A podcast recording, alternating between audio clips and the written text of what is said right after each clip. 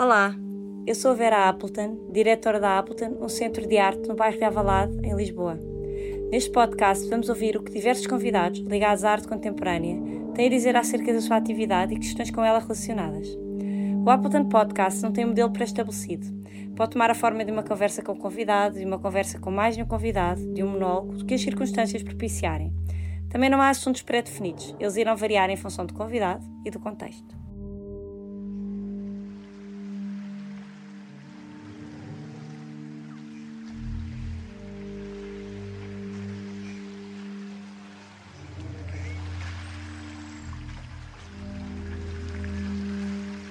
Gosto muito de falar navegar é preciso, viver não é preciso. Essa frase também remonta a uma a importância do mercado, do livre comércio, porque foi uma frase originária em Roma. Era um navio que ia levar mantimentos para Cartago e os marinheiros não quiseram. O temporal estava muito forte e aí o dono da embarcação disse que nada, Viver não é preciso, navegar é preciso. Então, desse ditado pragmático da jurisprudência romana e da obrigação de fazer as coisas, nasceram depois interpretações poéticas incessantes que foram alimentar o sebastianismo, até Fernando Pessoa, Caetano Veloso, todos nós, até chegar aqui na Amazônia, onde seus significados diluiu e se retransfigurou em aparições de eterno mistério. Jorge Bodansky nasceu em São Paulo em 1942, formado em cinema pela Escola Design de Ulm, na Alemanha. Iniciou a sua carreira como fotógrafo, atuando em diversos órgãos de imprensa, entre eles a revista Realidade e o Jornal da Tarde. A sua estreia como diretor de cinema e a sua ligação com a Amazónia aconteceram na década de 70, com Iracema, uma transamazónica, que denunciava a devastação da floresta e um modelo equivocado de ocupação. Este documentário ficcional um dos filmes brasileiros mais premiados da década em festivais nacionais e internacionais, abriu caminho para uma sólida carreira que inclui mais de 10 longas-metragens e dezenas de documentários para as TVs brasileira, alemã, francesa e italiana como diretor, fotógrafo e produtor. A sua passagem para a internet se deu a partir de um CD-ROM sobre a Amazónia, encomendado pelo governo brasileiro para ser apresentado aos integrantes da reunião do G7 na Alemanha em 97. Além disso, realizou vários outros trabalhos nesta área, como CD-ROMs para o Rio Filme sobre cinema brasileiro nos anos 60 e para o Arquivo Nacional sobre o Rio 500 anos, Rio de Janeiro, no século XVI, além de sites para o IBAMA, Unesco, Governo do Ampá e Parque Nacional Tatiaia. Apresentou agora o seu novo filme, Rivaldo, O Homem que Salvou a Terra, na Documenta Patanal, e está a trabalhar num filme sobre o tema da contaminação por mercúrio na Amazónia. Em fase de finalização, o documentário acompanha pesquisadores em busca de respostas no caso japonês.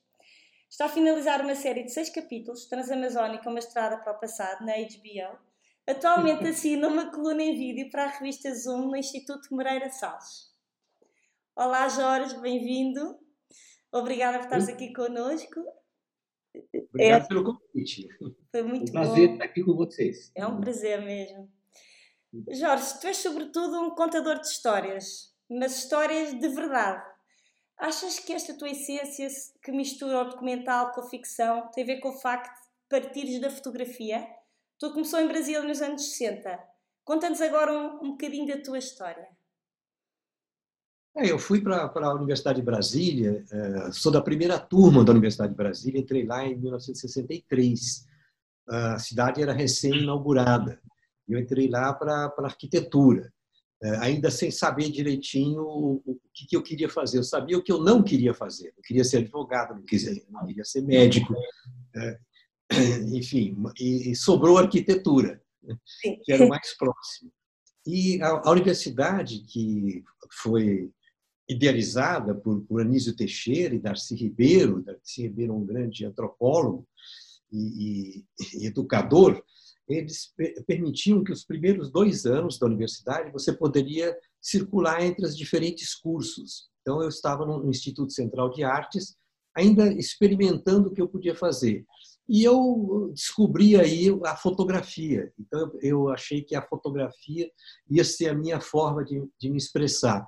E tinha também um cameraman alemão, mas que vivia muito tempo no Brasil, chamado Heinz Fortmann, que era o câmera do Darcy Ribeiro, que acompanhava o Darcy Ribeiro nas expedições. Ele, ele acompanhou toda a formação do Parque do Xingu, foi a primeira pessoa que fez um documentário sobre o ritual do Guarupi, eh, no Parque do Xingu, que é um dos rituais mais importantes da cultura indígena brasileira.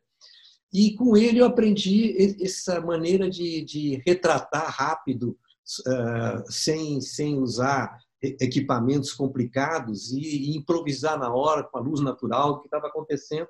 E eu me identifiquei muito com esse estilo.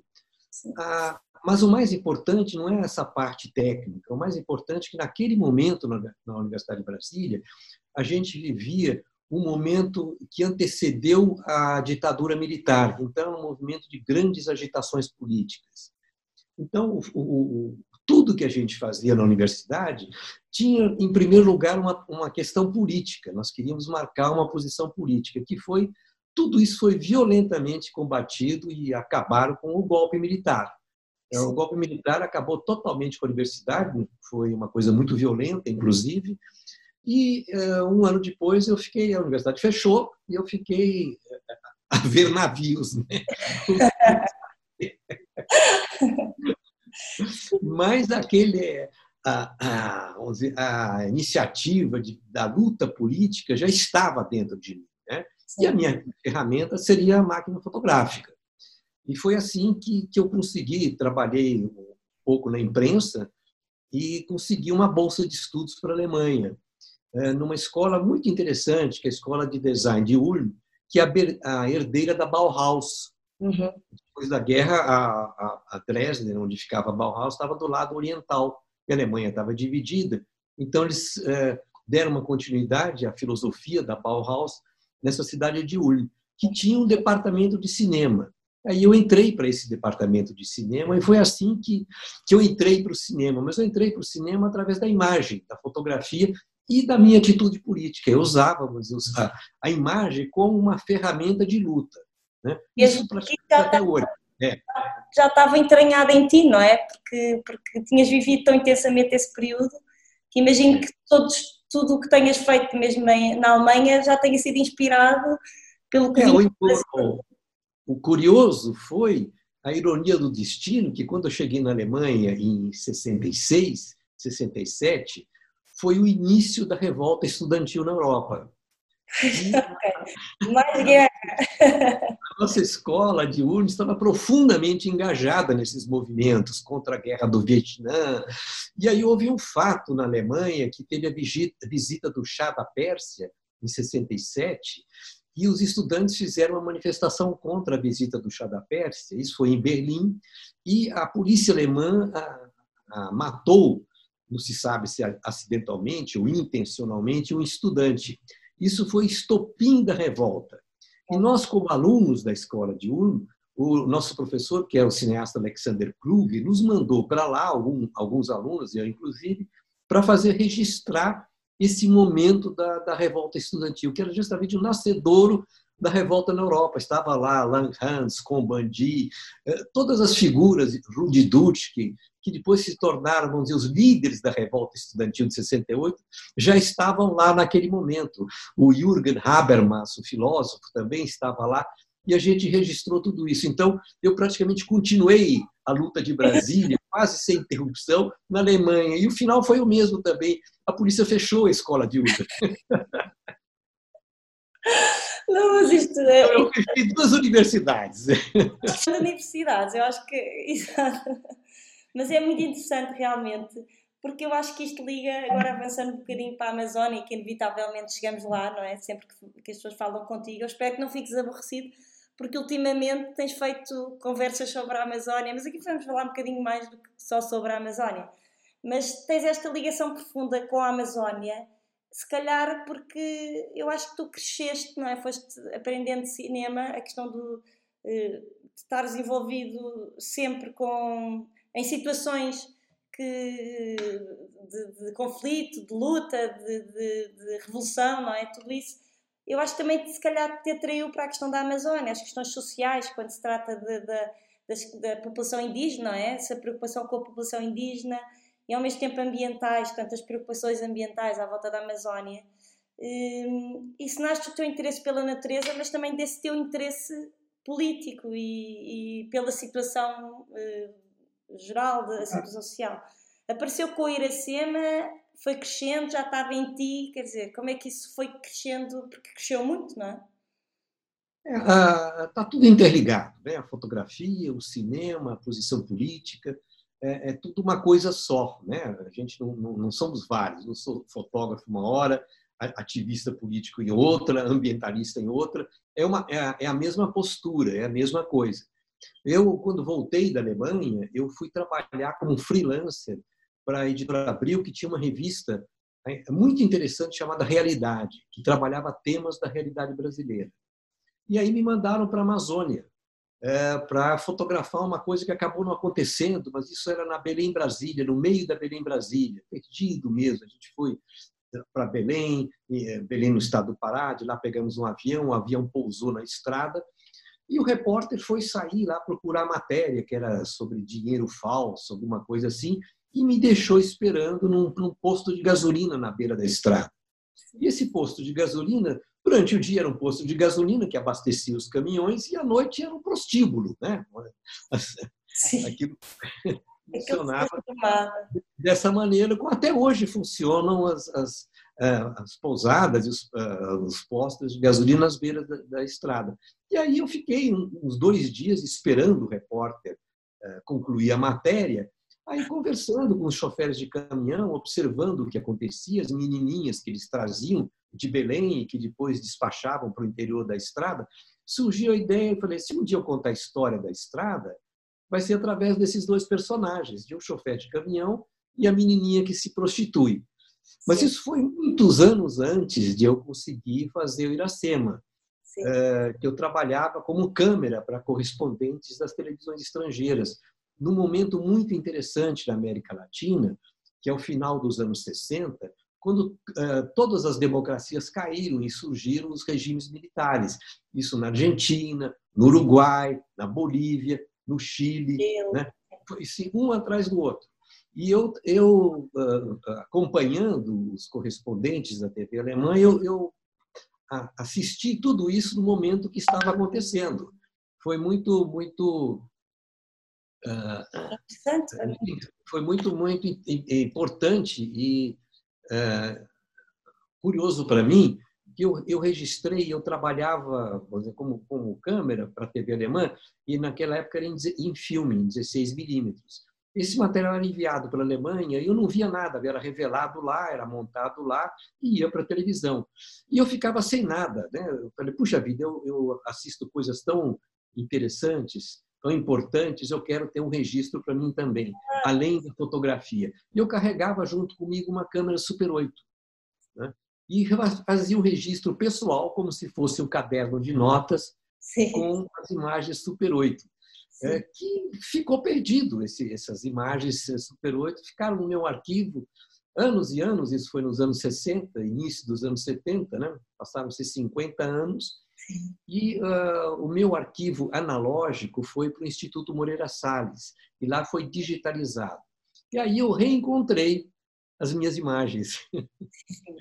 É? E, e, e, são tão é que, ricas, quando é que reencontraste? Há quanto tempo é que é? reencontraste essas imagens? Foi há quanto tempo que te passaram? Há uns dois anos, mais ou menos. Dois né? anos? Ui, é recente. É só, bem, bem recente, né? Por isso é que agora outros... há uma série de projetos a nascer, não é? Porque tu é, reencontraste... É, bastante, bastante, né? É muito e, interessante.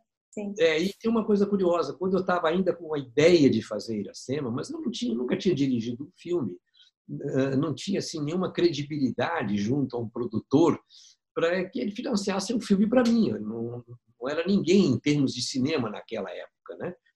E aí eu consegui falar com um produtor da TV alemã, de um programa bem experimental, que eu estava perdido de noite lá, é, e ele gostou muito da ideia, mas ele falou: escuta, me traga alguma coisa para eu ver, né? Sim. Uma coisa concreta. E aí eu fui, saí com, com o meu companheiro na época, o Rando Senna, nós saímos com o meu Volkswagen daqui de São Paulo e fomos até a Transamazônica. Imagine, eu nem sei quantos mil quilômetros foram isso. Só se faz isso com 20 e tal anos, não é, Jorge? É. E com a câmera Super 8. Né? Com a câmera Super 8. É, e aí nos enfiamos na Transamazônica e eu fui registrando, registrando, e voltei e isso deu um, um, pequeno filme de uns 20 minutos que eu mostrei para o produtor. Aí ele ficou, gostou muito e disse, olha, se você me garantir essas imagens no filme, eu produzo o filme para você. Ah, eu falei, não tem problema, essas imagens estão ali, é só abrir a câmera e você vê tudo isso. E foi assim que surgiu a chance de fazer o, o Iracema, né? que acabou, vamos dizer, é, eu já conhecia a Amazônia antes, já tinha feito algumas viagens em função de outros projetos, mas é, o Iracema realmente é que me abriu as portas para a Amazônia. Né? E aí, cada vez que alguém queria filmar uma coisa na Amazônia, eu chamava, dizia, ah, você que conhece a Amazônia, não sei o quê. E aí uma coisa foi puxando a outra, até hoje não parou mais. Sim. Agora eu acho ótimo. eu agora ia te perguntar sobre isso, porque houve questões polémicas à volta do filme, o facto de ter sido censurado no Brasil com a, com a desculpa de que era um filme alemão, não era? Essa foi a desculpa na altura. Isso estimulou-te a querer ir mais longe, denunciar mais essas questões que de outra forma não, nunca seriam visíveis Tu achas que é importante essa questão de mostrar ao mundo coisas que se passam ali? E, e eu acho que tu tens tido um papel ativo nisso. Por exemplo, eu acho que a Iracema não é, fez com que chegasse a muita gente imagens que, que nunca chegariam se não fosse através do teu olhar. Hum, e, e no meio disto, quantas expedições já tu fizeste à Amazónia? Quantas vezes? É duro ir à Amazónia ainda hoje? Como eu sei que era, porque já falei com a Márcia sobre isso, ela chegou a ir contigo, não é? que era ir à Amazónia. Conta-nos lá essa parte. E, ah, e o lado, a beleza, a beleza também, não é? A beleza, o que tu encontras também de bonito e de interessante. Olha, a gente fala Amazônia como se fosse uma coisa só, né? Não é, pois. É como falar Europa, né? Vou para a Europa. Há, há tanta Amazônia, é? É, a Amazônia também, cada cidade, cada região tem as suas características. É claro. Umas mais avançadas, outras menos. Uma tem índio, outra não tem índio. Outra tem caboclo, outra tem estrada, outra tem rio. Então é muito diferente cada região que a gente vai para a Amazônia. Né? É, mas, é, é para mim, é, eu já fui muitas vezes. Você pergunta quantas, eu não saber, saberia te dizer quantas. Muito. Já, e já, conheces, já foste a todas essas zonas de que falas? Falta-te alguma? Eu não tenho essa pretensão de dizer que fui a toda a Amazônia. Né? Não fui. Fui em grande parte da Amazônia, eu fui. Mas tem... você pode passar uma vida lá e cada dia descobrir uma coisa nova. Né? É sempre grande, surpreendente e muda muito também. Você vai num lugar, volta lá dez anos depois, é uma coisa completamente diferente. Né? E há algum, algum lugar que tu gostes especialmente?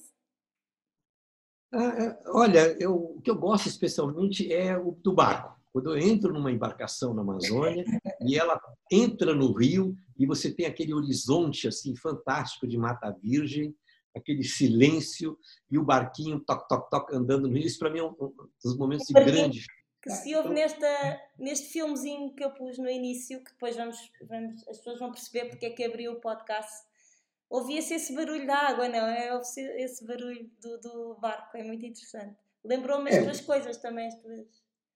É, minhas reportagens geralmente começam com um barco andando. Né? Sim, então, o Iracema, não é? O Iracema começa com, Também, com Começa com um barco andando, sim.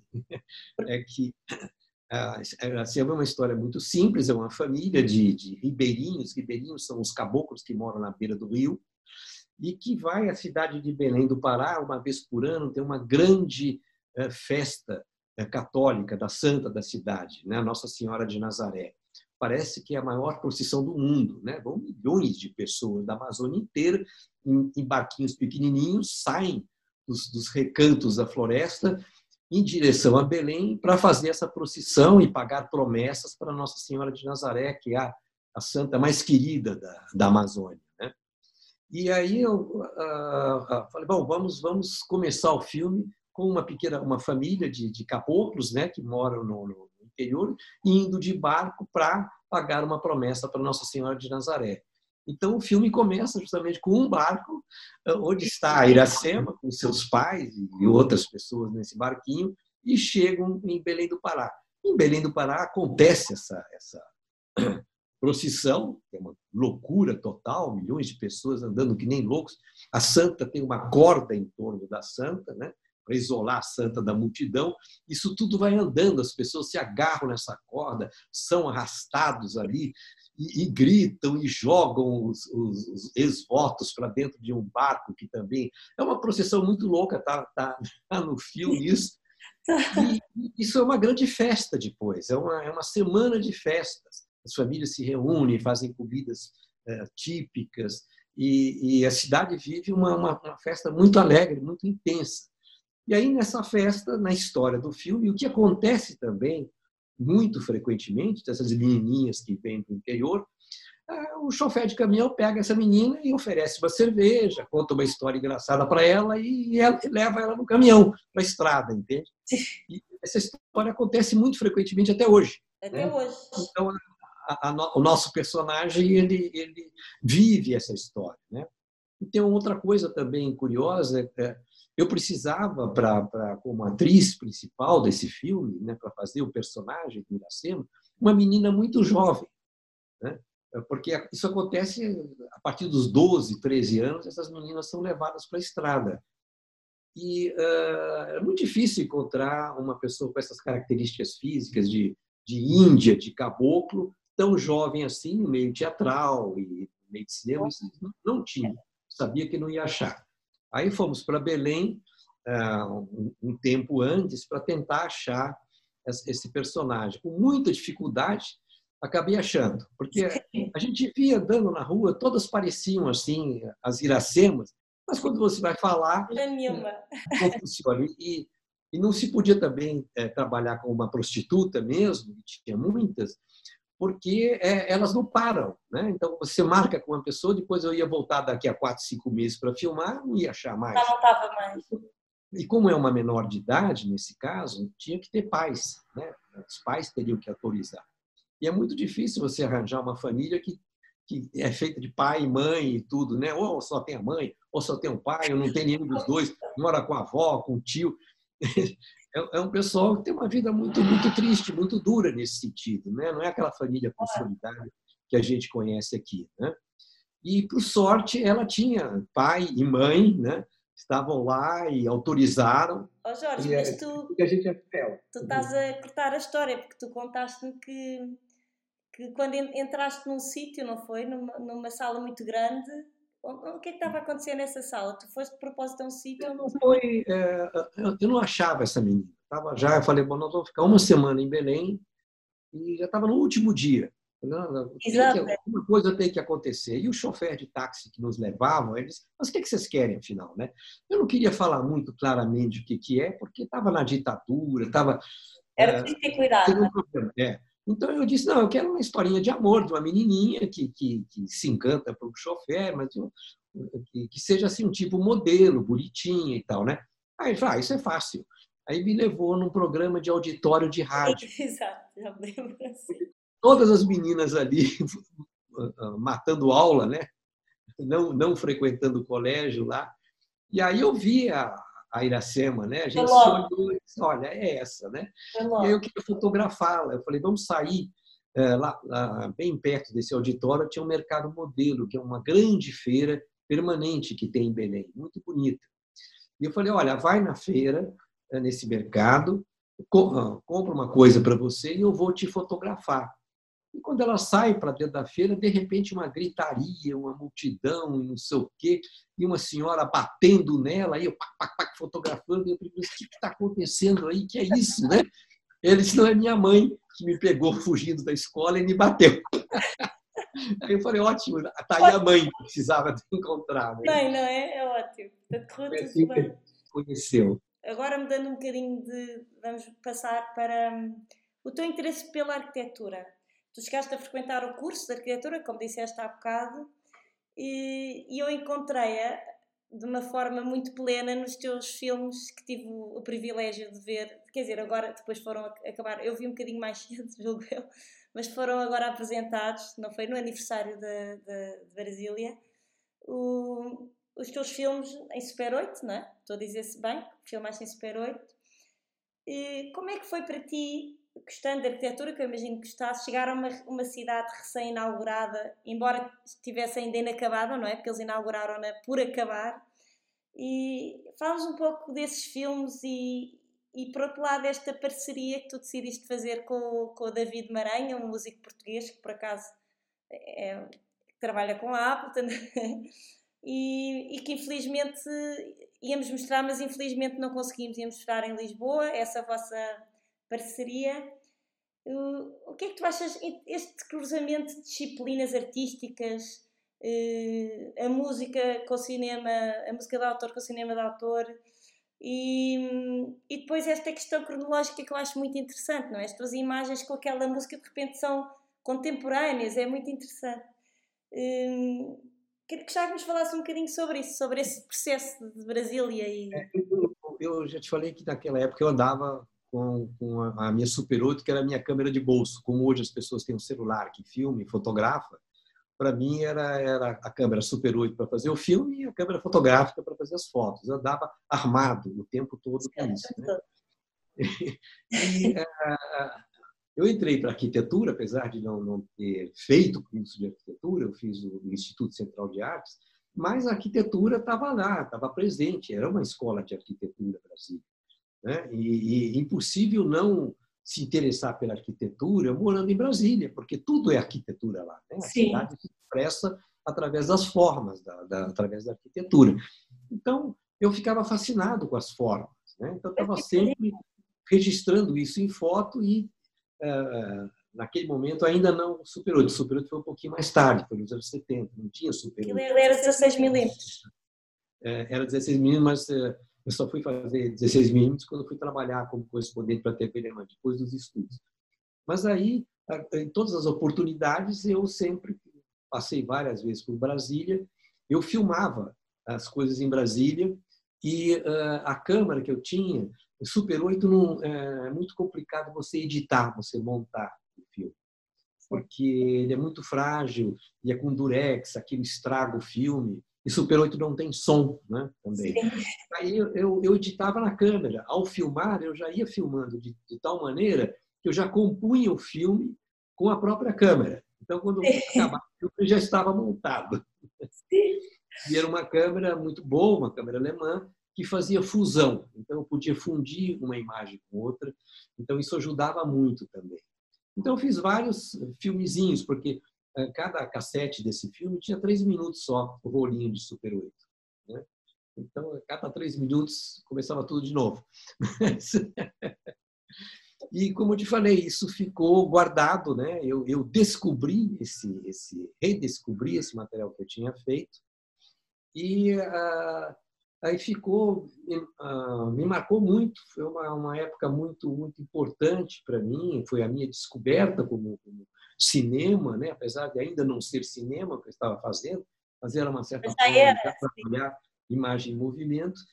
E uh, uh, conheci o, o, Davi Maranha aí com vocês no, no dia da projeção do Iracema.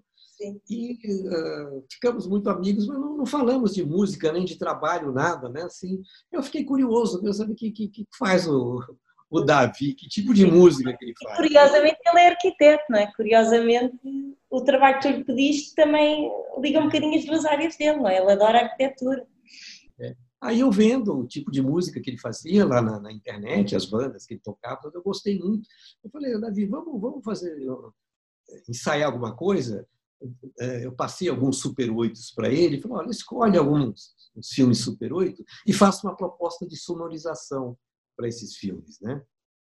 E aí ele fez, ele escolheu um filme de uma viagem à Amazônia que eu tinha feito e fez uma trilha tão interessante, ah, tão original para mim, nunca esperava isso. Nada, nada.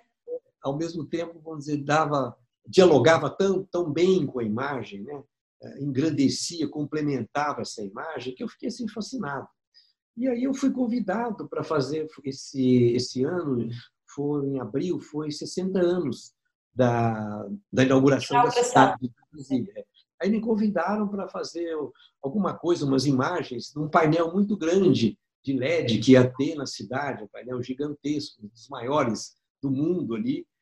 E eu falei, puxa vida, eu vou, vou passar o Super 8, né? Naquele painel enorme, né? uma bitola tão pequena, projetada numa tão gigantesca, deve dar um efeito interessante. Sim. E, uh, mas eu pensei logo de cara, eu gostaria muito de sonorizar isso. Mas como é que um painel na rua, como é que as pessoas vão ouvir o som, né? Aí surgiu a ideia com, a, com as, uh, eles ficaram entusiasmados, o pessoal lá da Secretaria de Cultura de Brasília.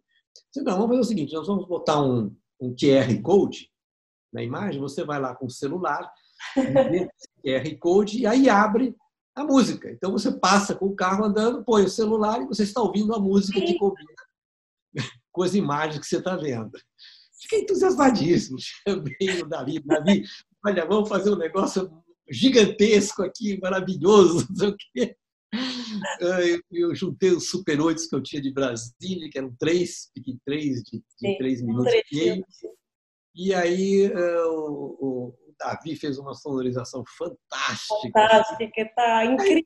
Aí, veio a Covid, né? Entra o, e tudo é suspenso, né? Eu e a Leonor ouvimos aquilo e vimos aquela junção perfeita e só dizíamos, meu Deus, isto vai ter que é. chegar à Appleton, isto vai...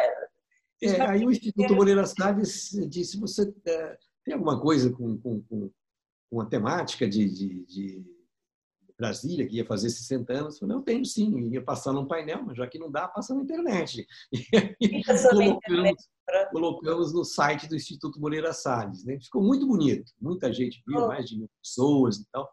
Mas é, isso está aí. Quer dizer, meu sonho ainda é poder fazer na galeria, quer dizer, a, a ideia original seria apresentar isso na galeria. Mas seria. E até pensámos na ideia que era ter mesmo música ao vivo, tê-los mesmo a tocar ali, que eu acho que era, que era muito difícil. Pode ser feito, Vera, Ai, tá claro vai ser feito, Jorge. Nós temos um acordo feito, é só acabar é. esta, esta situação terrível e, e vocês... É só uma pausa, é só uma pausa. Só uma pausa, foi um delay, não é? Um delay. E aí tem, com o Davi, são tantas coisas que podem ser feitas, não só a partir do Super 8, mas das fotos também, vocês podem fazer muita, muitos trabalhos. Eu acho que isto é o princípio de uma longa relação. Não, já, a relação já se estabeleceu. Sei, eu sei. Meu, que é um, um, filme sobre a questão do, do envenenamento do mercúrio no, nos rios amazônicos, que é um filme grande, é um documentário longa-metragem, eu já convidei o, Davi. Sei, ele contou. A fazer trilha. E para mim é muito importante porque eu quero ter a trilha antes. Eu quero montar em função do ritmo que essa trilha vai dar. Então aí é um bocadinho ao contrário, que interessante. É. Não, trabalhamos juntos, claro. Né? Não, mas é. Ou seja, não ter uma coisa pronta e dizer põe o som aí. Entende? É diferente. Uma sim. coisa que nascem junto com a trilha sonora. Né? Aí é diferente, sim. Há mais um, uma colaboração em simultâneo, é. quase. Isso é interessante. Isso está começando agora e vamos ver, né? Também é um, um projeto para a Apple. É um, espero que sim, muitos. E que vos é. tragam cá, e que vos tragam cá. E há bocado, é. tu, há bocado tu dizias uma coisa interessante, que enquanto eu agora já estou a improvisar a minha pergunta, que tem a ver com o que eu te vou perguntar, porque eu agora também tenho que ser capaz de improvisar contigo, porque tu és uma pessoa de improviso. E tu estavas a dizer que, que ias montando, que enquanto filmavas já estavas a montar as coisas, que eu acho que é um, é um ato muito contemporâneo, não é? Porque nós hoje em dia com os telemóveis conseguimos estar quase a filmar e, quase instantaneamente a editar o filme e, e a lançá-lo, não é? E eu há uns tempos ouvi uma conversa tua, tenho, tenho-te acompanhado muito, em que tu falaste sobre isso, que, que, há muita parte, muitas partes desse filme sobre o Mercúrio, julgo eu, tu já filmaste com o teu telemóvel. É, já, já, já tem algum tempo que eu filmo com o telemóvel. Né? Misturas câmera, misturas as duas coisas, certo? Tem, levas uma é. câmera. É, misturo também, mas eu dou preferência para o, para o telemóvel. Sim. Por várias razões. A primeira é que é prático, está no bolso, é só tirar e filmar. Mas uma coisa muito importante que eu senti quando eu comecei a filmar com o telemóvel é que as pessoas não estranham quando você filma com o telemóvel. Né? As pessoas ficam muito à vontade na frente da câmera. Né? Então é como se fosse uma conversa. Ninguém estranha, você tira de repente o celular, o telemóvel e, e, e te põe entre a pessoa. Né? A pessoa não se sente constrangida com isso. Por quê? Porque também tenho telemóvel. Todo mundo filma com, com telemóvel, né? Então eles acham uma coisa natural. Eles não estranham o fato de estarem sendo filmados com telemóvel.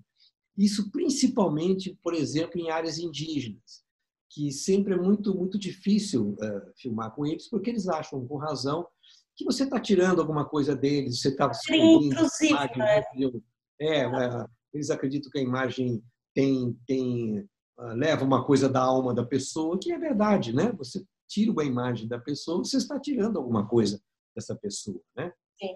E com o telemóvel, pelos fatos hoje todos têm telemóvel, eles fazem a mesma coisa. Então fica de igual para igual, entende? Eu não sou aquele cara que tem um equipamento poderoso que vou explorar você. Ele tem a mesma coisa que eu, então é uma relação muito muito mais de igual para igual e que não constrange, entende? Então não precisa ficar falando, explicando o que vai fazer, não vai fazer. Conversa, tira o telemóvel e já vai gravando. Né? Mas isso liga-se muito ao, à forma como tu trabalhas e esta questão em que tu, tu gostas muito de misturar ficção com realidade, mesmo a maneira como tu construíste a Iracema, não é? Em que tu tinhas atores e tinhas situações que aconteciam com pessoas que estavam ali e que tu gravavas e que passaram a ser parte da tua narrativa.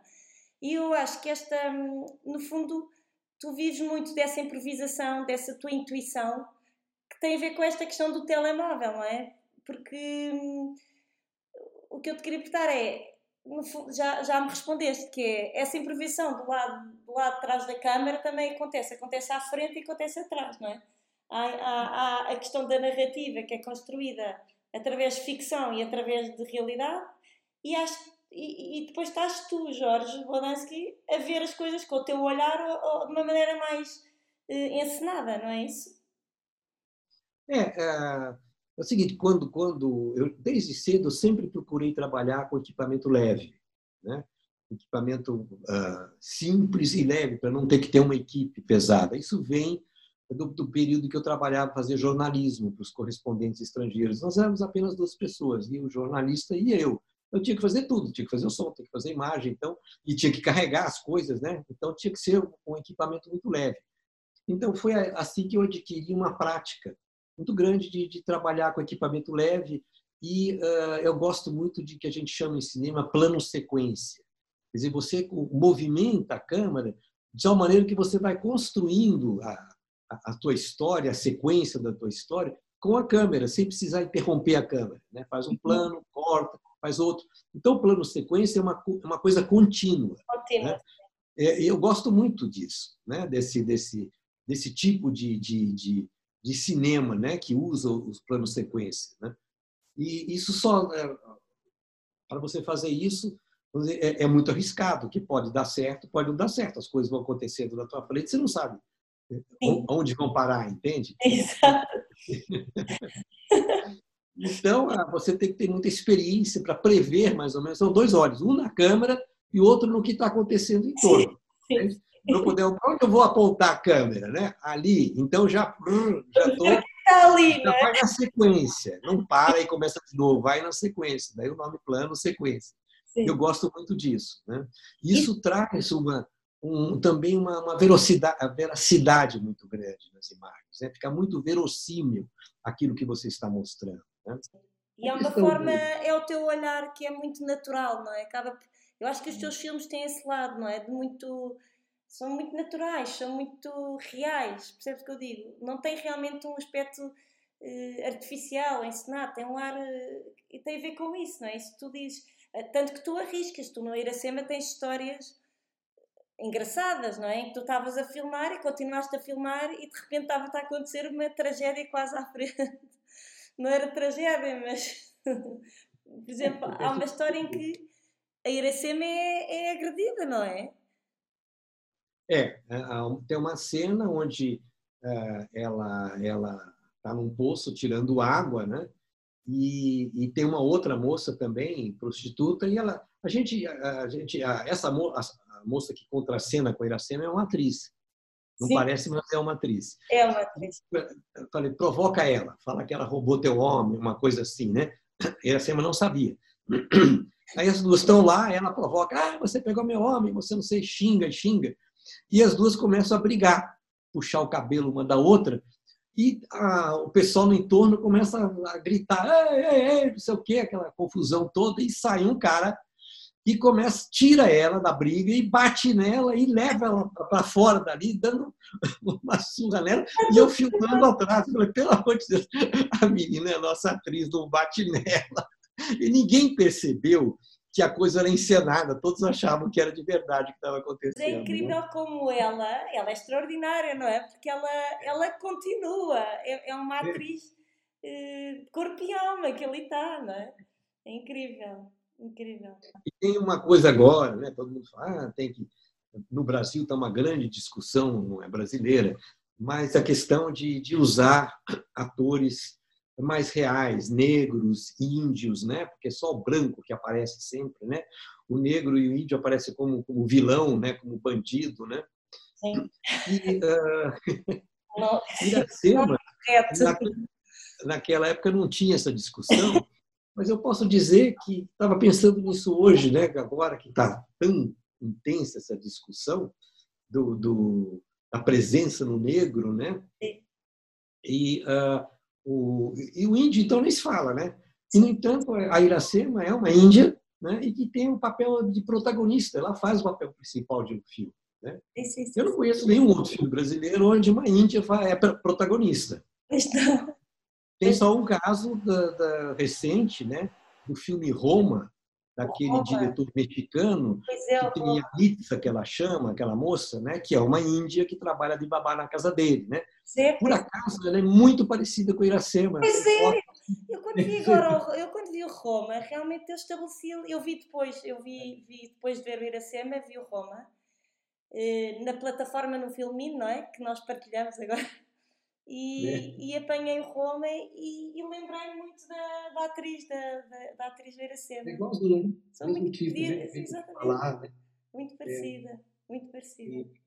E, e aí passaram-se 50 anos para uma, uma indiazinha voltar a ser protagonista, né?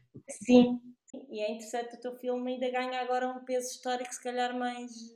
Já tem tanto, não é? Já tem... É impossível ter mais, eu acho. O teu filme é impossível tem uma importância é, muito grande. Porque é o seguinte, que tudo, tudo que o filme mostra, tudo, tudo, tudo.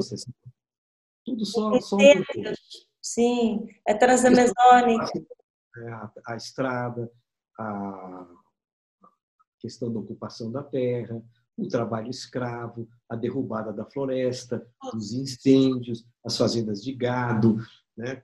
Tudo, tudo que acontece no filme é, continua acontecendo na atualidade. É uma triste atualidade desse né? Isso é que é impressionante, não é? A gente não aprendeu nada nesse tempo. Como é que é possível? Pois, como é que é possível continuar a ser assim, não é?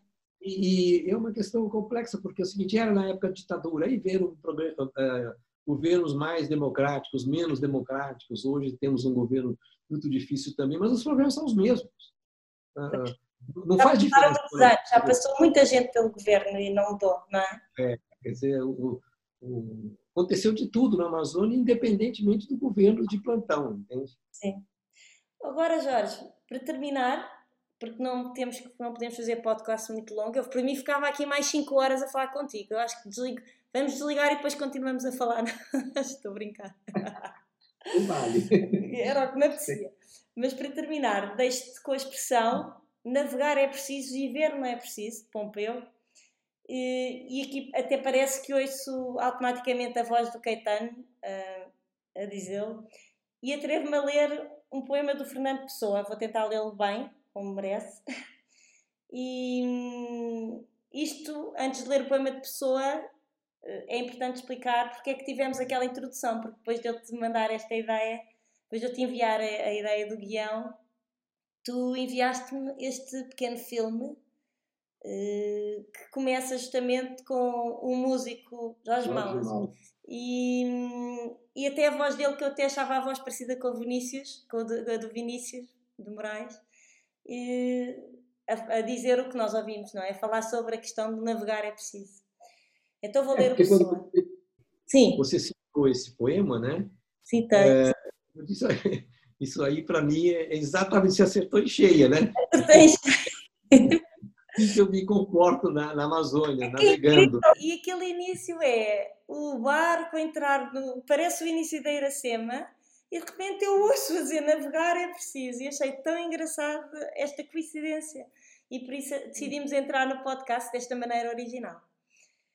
Navegadores antigos tinham uma frase gloriosa: Navegar é preciso, viver não é preciso. Quero para mim o espírito desta frase, transformada à forma para casar com como eu sou. Viver não é necessário, o que é necessário é criar. Não conto gozar a minha vida, nem em gozá-la penso, só quero torná-la grande, ainda que para isso tenha de ser o meu corpo e a minha alma a lenha desse fogo. Só quero tomá-la de toda a humanidade, ainda que para isso tenha de a perder como minha. Cada vez mais assim penso. Cada vez mais ponho da essência anímica do meu sangue o propósito impessoal de engrandecer a pátria e contribuir para a evolução da humanidade. É a forma que em mim tomou o misticismo da nossa raça. Jorge, o teu amor por barcos e pelo mar construíste o primeiro optimista do Brasil, que eu sei, e viajaste de veleiro pela Antártida, que eu sei, tenho essa sorte de ver estas coisas tuas. O teu amor pelos outros, pelo ser humano, todo o teu trabalho em prol de um bem maior, diz-me que esta expressão e este poema e a voz do Caetano no seu sotaque brasileiro a cantá-la te toca profundamente, está ligada à tua essência, é verdade?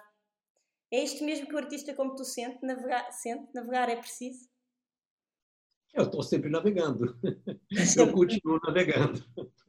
Sim. É, até chegar na Appleton, né? Com... Sim. Com as minhas histórias. Isto tem tudo Mas, a ver contigo, não tem? Tem, tem sim. É. Em movimento, né? Uhum. Ah, acho que é. eu me sinto uma pessoa em movimento, né? sempre. Né? desde muito jovem que isso te acontece, não é? Desde muito jovem que tu procuras isso. É, porque o, o um barco é sinônimo de movimento, né? Você está navegando, você está se movimentando, né? Então a ideia de, de, de avançar para um lugar, de entrar, de penetrar numa coisa, né, com, com o barco, é, é, acho que essa é a imagem que, que eu me identifico mais.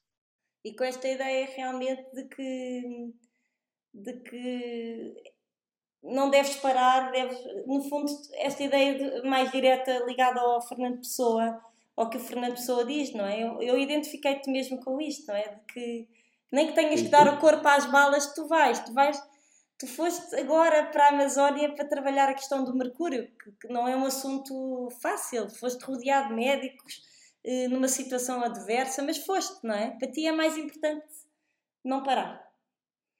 Não, é, eu não me coloco a questão, né? eu, eu vou. Né? A gente tem que ir. Se você começar a pensar muito e pensar nas dificuldades, nos problemas, você não vai, entende? Você tem que ter uma certa coragem ingênua para poder. E uma curiosidade, né? Eu acho que eu continuo com a mesma curiosidade que na época que eu era garoto e saía por aí para fazer uma excursão, fazer qualquer coisa, né? Às Sim. vezes uma besteira, outras vezes não, enfim, a gente vai fazendo. Sim. Sim. E pronto, e fala-nos só um bocadinho mais da, da tua ida à Antártida, já agora. Antártida uh, aconteceu em função, eu estava fazendo, um, trabalhava para um programa da Rede Globo, no Brasil, chama, chama-se, tem até hoje, chama-se Globo Repórter, que são reportagens. E uh, aí eu sugeri para o jornalista, para o diretor do programa, para fazer uma reportagem com famílias que moram em barco. Me interessava muito, né? já, já tinha um barco, já velejava.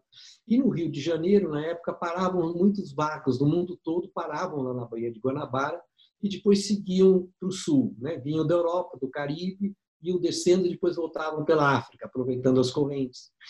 E aí eu fiz essa reportagem e encontrei essa, uma família na, na, na Baía de Guanabara, chama-se Oleg, a mulher Sofia, ele é são franceses é, de origem russa e ele é um físico, era físico nuclear e a mulher é professora de, de, de língua francesa e é, que tinha um menininho pequenininho que na época chamado Igor de três anos e estavam indo para a Antártida. Eu achei muito curioso, mas por que que motiva uma família assim se arriscar tanto para ir até a Antártida, né? Ele falou, não, nós já fomos várias vezes. Todo ano a gente vai. Aí, assim, aquela conversa, quer ir? Eu falei, quero ir sim. E lá foi Jorge a navegar. Eu não, eu não vou, eu não vou sozinho, vou levar minha câmera, né? Aí leva a câmera, leva o técnico de som, né? E, e, eu consegui vender a ideia para um, um, programa francês, eh, de, da televisão francesa. E iria o produtor francês, né? é, que, que, inclusive estava pagando uma parte da, da, das despesas dessa viagem e tudo. E na última hora o produtor não disse, eu não, não vou poder ir, tinha compromisso, não podia, eu levei minha filha, a Laís, que na época tinha 16 anos. Ah, ok. Achei que ela era mais nova, não sei porquê. Achei que era uma das crianças, sim. É, e aí fomos, é, e é, foi uma das viagens mais fantásticas que eu fiz na minha vida. Quer dizer, além de estar num barco que eu adorava, eu conheci um lugar que é absolutamente único, né? Único. Imagina que você chega num continente e que não, não tem governo, não tem ninguém te pedindo passaporte, não tem ninguém que manda nada, entende? Você, você e os bichos são completamente livres ali. Né? Então, existe esse lugar na Terra. Né? Existe. Esse lugar chama-se Antártida. Quanto tempo estiveste é lá? Quanto tempo foi essa viagem? A viagem toda levou dois meses e meio, mas a permanência lá foi de 15 dias, mais ou menos. Você leva uns 10 dias para ir, 10 dias para voltar, para aqui, para ali, entende? É, mas é, foi fantástico. Inesquecível. Sim. É, absolutamente inesquecível. E eu fiz um registro para saber o que, que eu vou filmar né, na Antártida. Não acontece nada. Sim. Filmaste os. os, Vou filmar iceberg, focas olhando para você, não tem muita graça. e, mas tinha um menininho, menininho de três anos, que já tinha ido duas vezes para a Antártida. É e ele tinha uma naturalidade incrível, com, brincava com pinguins e focas, como as crianças brincam com cachorro e gato. Né? E aí eu filmei, eh, observei esse menino e também o dia a dia do barco e tal.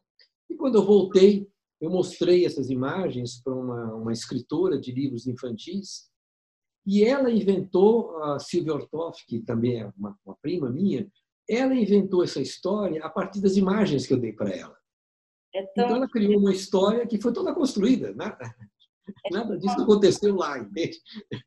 Eu fiz as imagens e ela fez uma história a partir dessas imagens que deu um filme muito bonito é, chamado Igor, Uma Aventura na Antártida.